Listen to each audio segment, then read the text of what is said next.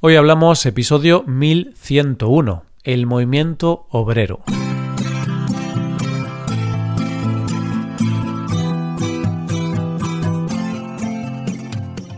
Bienvenido a Hoy Hablamos, el podcast para aprender español cada día. Publicamos nuestro podcast de lunes a viernes. Puedes ver la transcripción, las explicaciones y los ejercicios de este episodio en nuestra web. Ese contenido solo está disponible para suscriptores hazte suscriptor premium en hoyhablamos.com. Buenas, oyente, ¿qué tal? ¿Cómo llevas la semana? Este es el primer lunes de mayo, por lo que, como siempre, empezamos un nuevo tema del mes. Este mes de mayo, con motivo del Día del Trabajador, celebrado el 1 de mayo, vamos a hablar de un tema del que seguro hemos oído hablar a padres o abuelos, y gracias a su lucha nosotros hoy podemos disfrutar de muchos derechos como trabajadores, Así que vamos a darles las gracias conociendo un poco más del movimiento obrero. Hoy hablamos del movimiento obrero.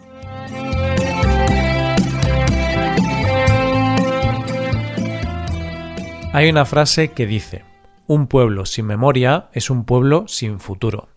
Memoria. Qué importante palabra y qué importante saber de dónde venimos y por qué estamos donde estamos. Y es que somos una generación que lo damos todo por supuesto, que objetivamente no hemos tenido que luchar por prácticamente nada. Somos muy conscientes de nuestros derechos, los exigimos, sabemos cuáles son, pero lo cierto es que muy pocas veces nos paramos a pensar de dónde vienen todos esos derechos. Y los derechos que tenemos más claros son nuestros derechos como trabajadores cuando empezamos a trabajar. Desde muy pronto tenemos claro jornadas laborales, nuestros derechos a vacaciones y todo lo que implica los derechos como trabajadores. Y la verdad es que muchas veces creemos que eso es así porque sí, pero no nos paramos a pensar que para que nosotros tengamos todos esos derechos, hubo gente que tuvo que luchar mucho, que tuvo que ponerse en riesgo para lograr esas mejoras en las condiciones laborales. Pero bueno, esto tampoco es algo solo del pasado. Es decir, hubo unos pioneros que pusieron encima de la mesa los derechos de los trabajadores por primera vez, pero aún hoy hay gente trabajando y luchando para conseguir mejoras laborales.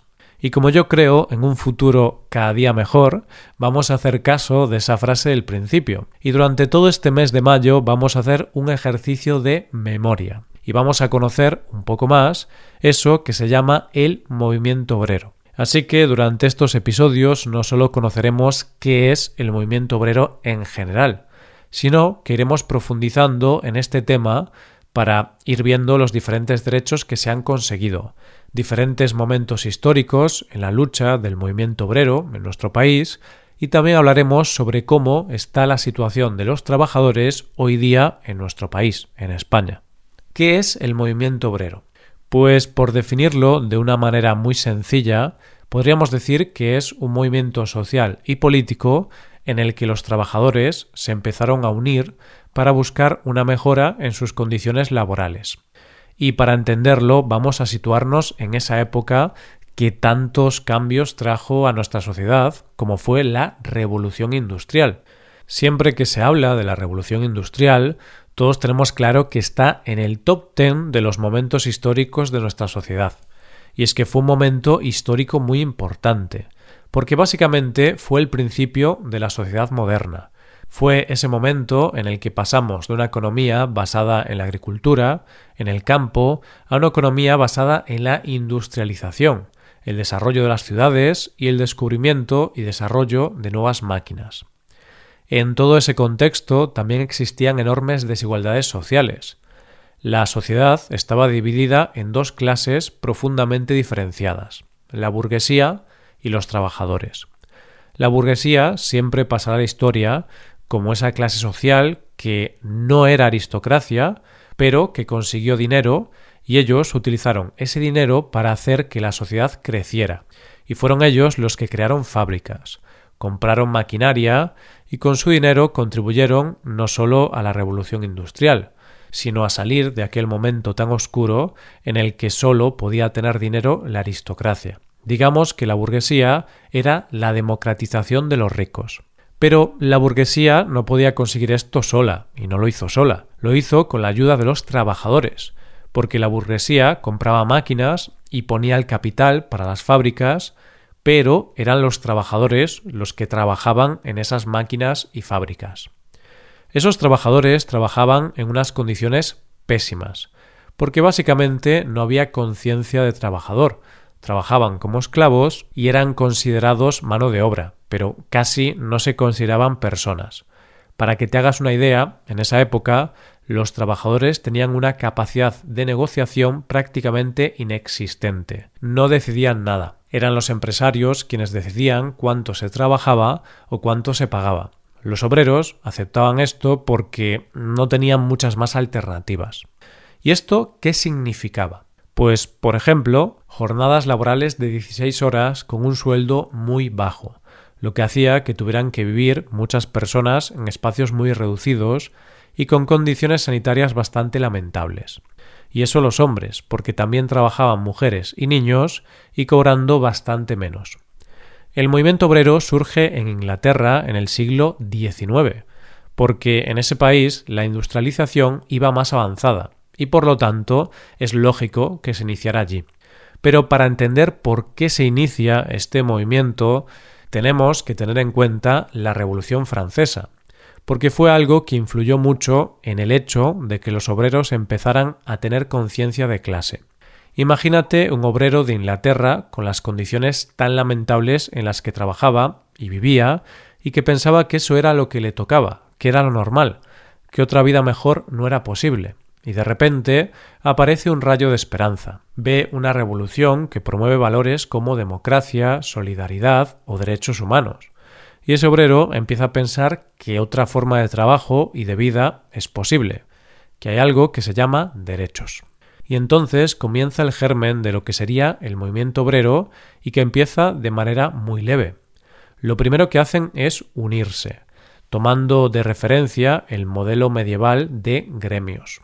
Así, los primeros en unirse en hermandades fueron los tejedores ingleses. Y como todos sabemos, la unión hace la fuerza, y de esta manera empezaron a apoyarse entre sí. Además, esta unión hizo que empezaran a hablar y empezaran a tener conciencia de que querían unas mejoras laborales, que no podían trabajar en esas condiciones, y esto es importante, porque no empezó como algo político ni de lucha de clases, Empezó con la simple idea de estamos en las mismas condiciones, nos unimos y luchamos para mejorar nuestro trabajo. Una de las primeras acciones que se hicieron fue el movimiento cartista, en 1838, que consistía, y de ahí el nombre de cartista, en que se escribían cartas a los periódicos denunciando sus duras condiciones laborales y reclamando algo que hoy nos parece difícil de creer que no tuvieran, pedían que les dejaran votar, es decir, el sufragio universal. Pero pronto sus luchas fueron a más y también evolucionaron hacia otros enemigos, las máquinas. Y es que, como era lógico, al iniciarse esta revolución hubo un éxodo del campo a las ciudades. Pero claro, había mucha mano de obra, no había trabajo para todo el mundo, y además, al desarrollarse las máquinas, pasaba que donde antes se necesitaba a tres hombres, ahora lo hacía una máquina y un hombre. Esta cuestión también influyó en el pequeño artesano, que vio cómo peligraba su trabajo porque no podía competir él solo contra la capacidad de producción de una máquina. ¿Qué pasó? Que empezó algo que aún nos acompaña con gran preocupación, el desempleo. Hoy día culpamos a los políticos o a los empresarios del desempleo, pero en aquel momento se culpó a las máquinas. Y de esta forma nació un movimiento llamado ludismo, cuya forma de protesta era ir en contra del que consideraban su gran enemigo, las máquinas, por lo que como forma de protesta destruían las máquinas. Pero aunque esta fue una lucha importante contra la maquinaria, hubo un momento en que los trabajadores se dieron cuenta de que en realidad su enemigo no era la máquina, sino el cómo se utilizaba. Es decir, que sus enemigos no eran las máquinas, sino los empresarios.